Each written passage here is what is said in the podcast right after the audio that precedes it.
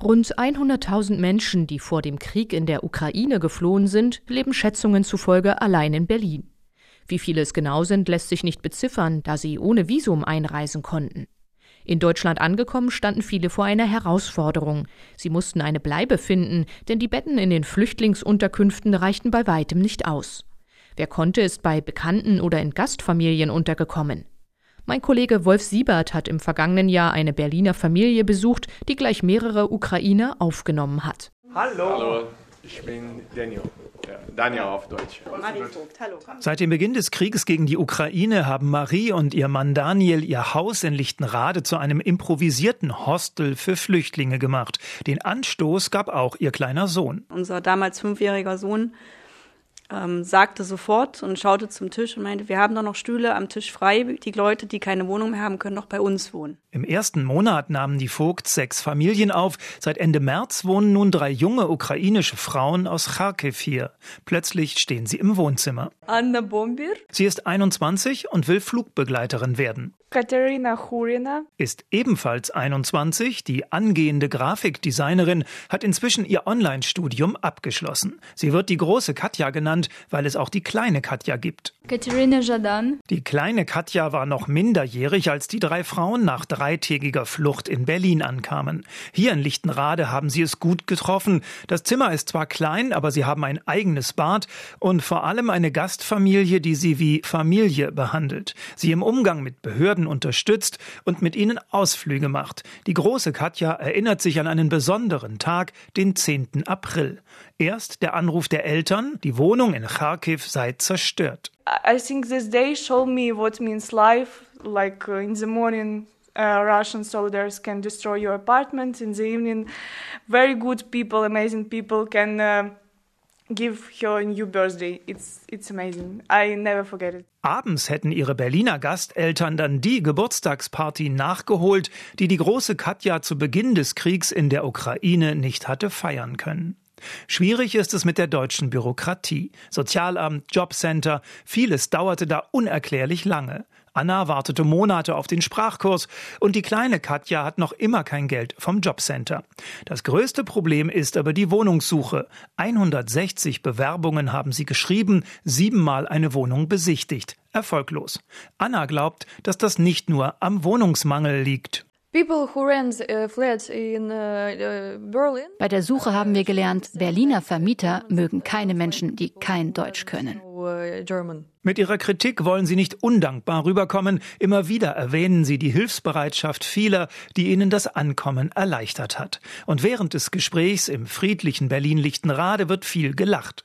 Im Kopf und im Herzen aber sind die drei Frauen täglich zu Hause in Kharkiv, wo selbst der Alltag ihrer Familien ein Kampf ist, sagt Anna. Da gibt es kein Wasser, keinen Strom und keine Heizung und es ist super gefährlich dort. Gastmutter Marie Vogt ist berufstätig, hat eigene Kinder und nun auch seit Monaten drei geflüchtete Frauen im Haus. Als ich sie frage, ob das nicht sehr zeitaufwendig sei, winkt sie ab. Es ist nicht zeitaufwendig, es ist wertvoll. Eine Wohnung zu finden ist nicht die einzige Herausforderung, vor der geflüchtete Ukrainer nach ihrer Ankunft in Deutschland stehen. Viele wollen hier arbeiten und Geld verdienen, erst recht, wenn sie vorhaben, in Deutschland zu bleiben. Doch wie steht es um die berufliche Integration der Geflüchteten? Mehrere Forschungsinstitute haben zwischen August und Oktober vergangenen Jahres über 10.000 Ukrainer befragt. Im Gegensatz zu Geflüchteten aus anderen Ländern können sie, sobald sie eine Aufenthaltserlaubnis haben, in Deutschland arbeiten. Wie gut das in der Praxis funktioniert? Guckt man sich die Arbeitsmarktintegration an, dann ist die vergleichsweise gut aus unserer Sicht. Knapp ein Fünftel der von uns befragten Geflüchteten aus der Ukraine hat damals, also schon wirklich kurz nach der Ankunft in Deutschland auf dem Arbeitsmarkt, eine Erwerbstätigkeit gefunden. Und wir gehen davon aus, dass sich das in den kommenden Monaten eben weiterhin positiv entwickeln wird. Erklärt Andreas Ette, der die Forschungsgruppe Internationale Migration beim Bundesinstitut für Bevölkerungsforschung leitet. Im Durchschnitt waren die befragten Ukrainer 28 Jahre alt. 72 Prozent haben einen akademischen Abschluss. Deutsch sprachen zum Zeitpunkt der Befragung die wenigsten. Die Sprachkenntnisse sind, wie das eben bei der Fluchtsituation häufig so ist, ähm, nicht so gut ausgeprägt. Die hatten ja keine Möglichkeit, sich vorher auf die Flucht vorzubereiten. Von daher sprechen sehr wenige bisher gut Deutsch. Allerdings hat jeder zweite Ukrainer, wie die Studie zeigt, kurz nach seiner Ankunft in Deutschland einen Sprachkurs begonnen. 80 Prozent der Geflüchteten sind Frauen. Häufig sind sie mit minderjährigen Kindern nach Deutschland gekommen. Die Väter kämpfen in der Heimat gegen russische Truppen. Das heißt, viele Ukrainerinnen sind in Deutschland zumindest vorübergehend alleinerziehend. Um arbeiten oder Sprachkurse besuchen zu können, sind sie auf Kinderbetreuungsmöglichkeiten angewiesen, und daran hapert es oft. Ich würde sagen, es könnte viel besser funktionieren, weil eben die Erwerbsquote in der Ukraine auch sehr viel höher war und somit zu erwarten steht, dass diese Frauen, die mit ihren Kindern gekommen sind, wenn sie denn hier in Deutschland bleiben, auch hier in den äh, Arbeitsmarkt übergehen würden, wenn sie denn Betreuung hätten. Also da ist auf jeden Fall noch Raum nach oben. Betont Sabine Zinn, Vizedirektorin des sozioökonomischen Panels. Sie plädiert neben mehr Kinderbetreuungsmöglichkeiten auch für ein breiteres Angebot an psychosozialer Beratung und Sorge für die traumatisierten Erwachsenen und Kinder. Bleibt die Frage, welche Berufe üben die Geflüchteten in Deutschland aus? 21 Prozent der Ukrainer, die in Deutschland eine Arbeit gefunden haben, übernehmen laut der Befragung einfache Jobs. Sie arbeiten in der Gastronomie, der Gebäudereinigung, als Post- oder Paketzusteller. Auf der anderen Seite finden sich 23 Prozent in hochqualifizierten Tätigkeiten, zum Beispiel im Bereich der Lehre und Forschung, der Werbe- oder Marketingbranche oder in der Softwareentwicklung. Mein Kollege Jan Palokat stellt eine geflüchtete Ukrainerin vor, die sich in Deutschland für den Schritt in die Selbstständigkeit entschieden hat. Jelena Schumnaja aus Saporischje begann eine Arbeit zu suchen, kaum dass sie nach Kriegsbeginn in Deutschland angekommen war. Die Betriebswirtin aus der Ukraine hatte in ihrer Heimat den Einkauf einer Handelskette mit 80 Filialen geführt. Hier wurde sie schnell eingeladen zum Bewerbungsgespräch und bekam trotz schwacher Deutschkenntnisse ein Angebot eines Händlers von Bildern und Tapeten. Ich entschied mich dann doch erstmal vernünftig Deutsch zu lernen, um Sicherheit zu erlangen. Ich will schließlich verstehen, was ich unterschreibe. Und doch war ihr der Sprachkurs viel zu wenig. In der Ukraine hatte sie Manager und Unternehmer auf spielerische Weise im Umgang mit Geld geschult. Ihre Konzepte übertrug sie nun auf Kinder und Heranwachsende, Junge Menschen aus der Ukraine, die in ihren durch den Krieg zerrissenen Familien nun früh Verantwortung übernehmen und ihre Mütter unterstützen müssen, schult sie für den Ernst des Lebens. Sie meldete sich dazu als selbstständige Trainerin an. Die Arbeit mit den Kindern wird von einer Sozialorganisation kofinanziert. Eine von hunderten aktenkundigen Gründungen in Berlin und Brandenburg, hinter denen ein Mensch aus der Ukraine steht. Wir lieben die Freiheit, wir arbeiten gern, können was, verwirklichen uns gern selbst. In meinem Bekanntenkreis hier sind Ukrainerinnen, die Geschäfte geführt und hohe Positionen bekleidet haben. Sie sind nach Spanien geflohen oder nach Deutschland, lernen die jeweiligen Gesetze und die Sprache und schauen, wie sie Fuß fassen können. Nach den Durchwachsenen von 2015 macht Deutschland derzeit ganz andere Migrationserfahrungen.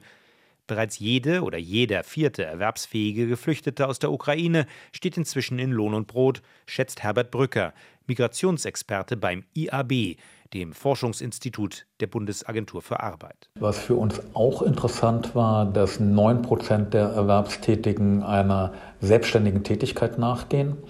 Und das ist für Menschen, die ja erst sehr kurz hier im Land sind, ein außergewöhnlich hoher Anteil. Das sind aber dann zum Teil auch Menschen, die sehr flexibel sind und die dann ihre Tätigkeiten auch fortsetzen können, die sie in der Ukraine schon begonnen haben. In welchen Bereichen aber machen sich Geflüchtete aus der Ukraine am liebsten selbstständig? Einen Einblick hat Julia Plotz, die für die Potsdamer NGO Social Impact bis letzten Herbst Migranten bei Existenzgründungen beriet, bis die Landesregierung das Programm zusammenstrich.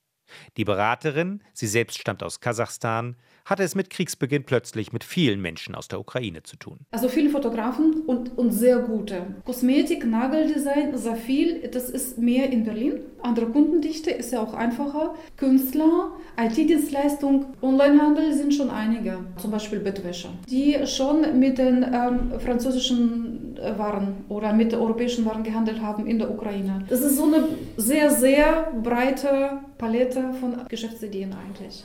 Die meisten Ukrainer, die nach Deutschland geflohen sind, suchen eine Anstellung. Sie brauchen zwar keine spezielle Genehmigung, um in Deutschland zu arbeiten, dennoch ist es für viele ein langer, mühevoller Weg. So wie für Vitali Bidiuk. Der 39-Jährige war gerade mit seiner Frau zum Snowboardfahren in Georgien unterwegs, als ihn die Nachricht vom Kriegsausbruch überraschte. Die beiden flüchteten kurzerhand mit ihrem Reisegepäck nach Deutschland, ließen alles andere in ihre Heimat zurück. Doch der berufliche Neustart in Berlin war härter als gedacht, sagt er.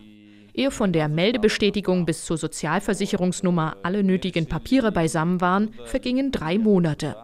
Die Menge von Dokumenten und Papieren, die man besorgen muss und das zwar in der richtigen Reihenfolge besorgen muss, in richtigen Zeiträumen besorgen muss, war enorm. Bestätigt Wachtang Budagashvili, der in Russland aufgewachsen und mit einer gebürtigen Ukrainerin verheiratet ist. Er hat Vitali Bidiuk und sechs weitere Männer aus der Ukraine in seinem Unternehmen angestellt. Hitl, so der Name des Berliner Start-ups, entwickelt einen induktiven Tauchsieder, eine Alternative zum Wasserkocher. In der Produktion des Unternehmens sind Fähigkeiten gefragt, die Vitali und die anderen mitbringen. Sie können löten, schweißen, programmieren, aber vor allem diesen Leuten geht es nicht darum, wie viele Urlaubstage man hat und ob man Homeoffice macht, sondern kann ich möglichst früh anfangen, möglichst spät gehen, damit ich mehr Stunden habe, damit ich mehr bezahlt werde. Hier die Jungs bei uns arbeiten am Wochenende freiwillig, weil die sagen, wir brauchen mehr Geld. Das schätzen wir auch. Xenia Ryabakon, die mit ihrem 15-jährigen Sohn aus Kiew geflohen ist, gehört ganz frisch zum Team von Hitl. Sie ist eine der wenigen, die Englisch spricht und unterstützt das Unternehmen bei administrativen und operativen Tätigkeiten. Auch sie wundert sich über die deutsche Bürokratie. In Ukraine, everything is digitalized. If I need something, I just send in a request in a, a government app and I have a response for one minute.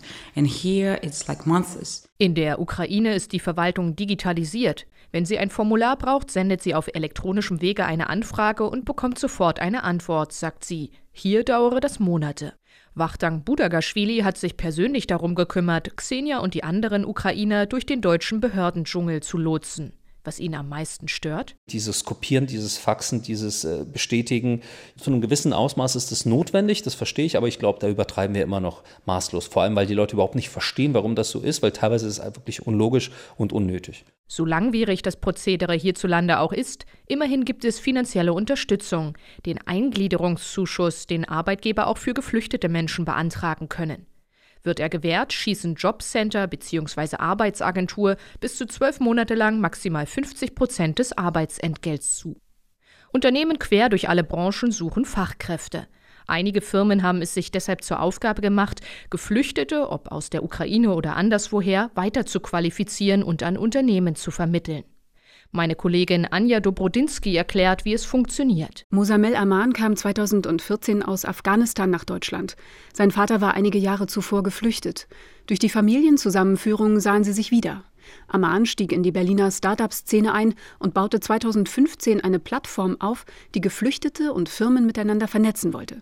Die Nachfrage war groß. Nach einem halben Jahr hatten sich 30.000 Menschen und 500 Unternehmen registriert.